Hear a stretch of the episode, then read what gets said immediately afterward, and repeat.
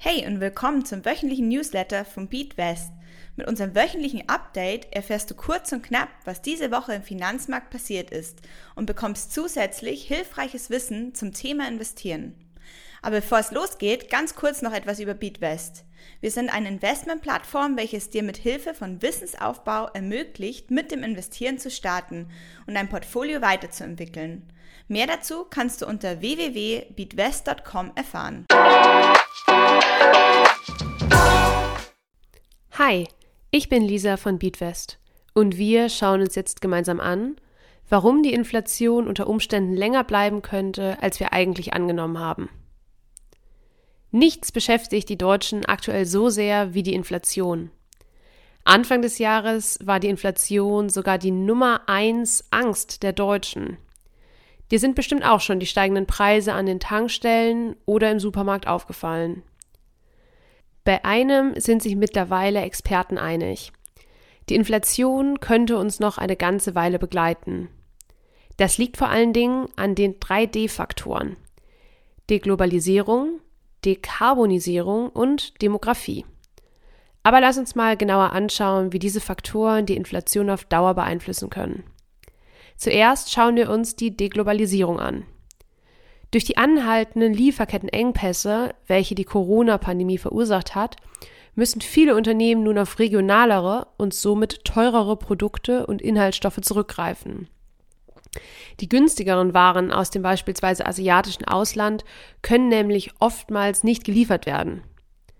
Wenn sich Unternehmen doch für Produkte aus dem Ausland entscheiden, bestellen sie oftmals kleinere Stückzahlen bei einer großen Anzahl von Händlern. Der Hintergrund? Sie wollen sicher gehen, dass überhaupt Ware ankommt. Aber das hat die Konsequenz, dass Unternehmen beim Einkauf oft keinen Mengenrabatt mehr bekommen und somit auch die Preise dieser Waren für Endkonsumenten steigen. Das zweite Element der 3D-Faktoren ist die Dekarbonisierung. Klimaschutz ist uns allen ein wichtiges Anliegen. Nichtsdestotrotz wird uns die Energiewende einiges kosten. Wenn beispielsweise Unternehmen in Solaranlagen investieren, um somit unabhängiger von fossilen Brennstoffen zu werden, müssen sie diese Investitionskosten an die Verbraucher weitergeben. Die Folge? Die Preise steigen und wir zahlen mehr für unsere Energie. Der dritte Faktor der 3D-Faktoren ist die Demografie. Vielleicht hast du auch schon einmal gehört, dass die Bevölkerung in Europa immer älter wird. Die geburtenstarken Jahrgänge gehen nun bald in Rente und dadurch wird der Fachkräftemangel zusehends verschärft. Damit Unternehmen trotzdem an die von ihnen benötigten Fachkräfte kommen, werden sie höhere Gehälter zahlen. Du kennst das Spiel bereits. Wenn mehr Geld im Umlauf ist, heizt dies die Inflation an. Du merkst also, dass wir durch die 3D-Faktoren auch in Zukunft mit einer erhöhten Inflation rechnen müssen. Aber du musst jetzt nicht verzweifelt sein und Angst haben, dass die Inflation dein Geld auffrisst, denn man kann der Inflation auch entgegensteuern. Und am besten geht das durch das Investieren. Wenn du investierst, kannst du nämlich die Inflation ausgleichen und dein Geld verliert somit nicht an Wert. Kommen wir zu Fragen von Newsletterlesern. Diese Woche erreicht uns die folgende Frage. Welche Steuern fallen eigentlich generell beim Investieren an? Sicherlich hast du schon mal Steuern gezahlt. Es fällt dir beim Zahlen vermutlich gar nicht mehr auf, aber auf jeden Einkauf in Deutschland fällt die Mehrwertsteuer an. Anders als beim Einkaufen fällt die Steuer beim Investieren beim Verkauf an. Wenn du also Geld anlegst, musst du auf den Kauf deiner Investition keine Steuern zahlen. Die Steuer wird erst dann fällig, wenn du dich dazu entscheidest, deine Investition wieder zu verkaufen. Nehmen wir einmal an, du hast vor fünf Jahren 100 Euro investiert, die mittlerweile 120 Euro wert sind. Nun entscheidest du dich dazu, deine Investition zu verkaufen. Die 100 Euro, die du am Anfang investiert hast, bekommst du natürlich zurück, ohne dass du darauf Steuern zahlen musst. Steuern fallen nur auf deine erzielten Gewinne an. In diesem Fall sind es 20 Euro.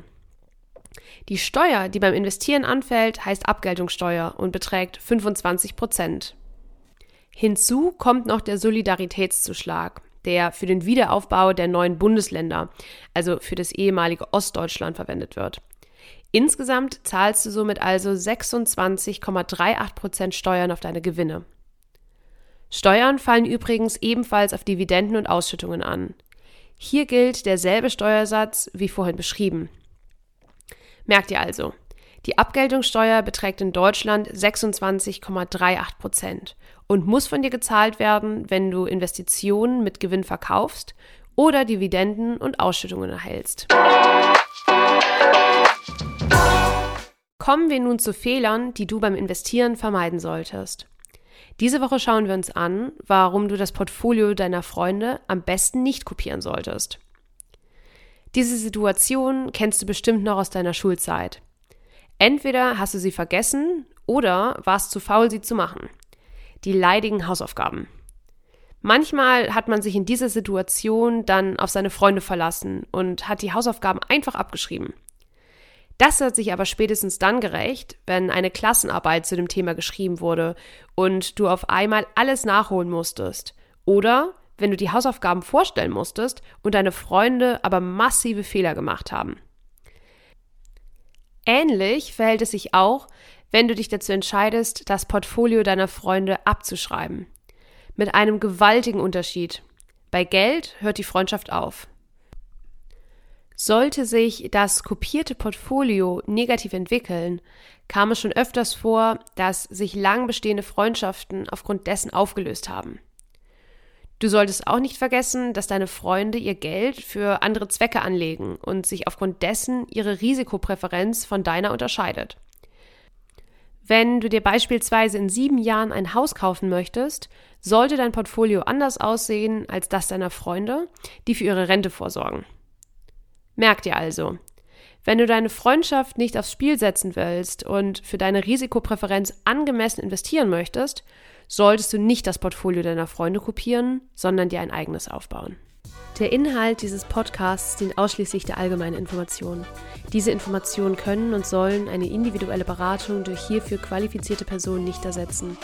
Die hier angegebenen Informationen stellen keine Anlageberatung und keine Kaufempfehlung dar.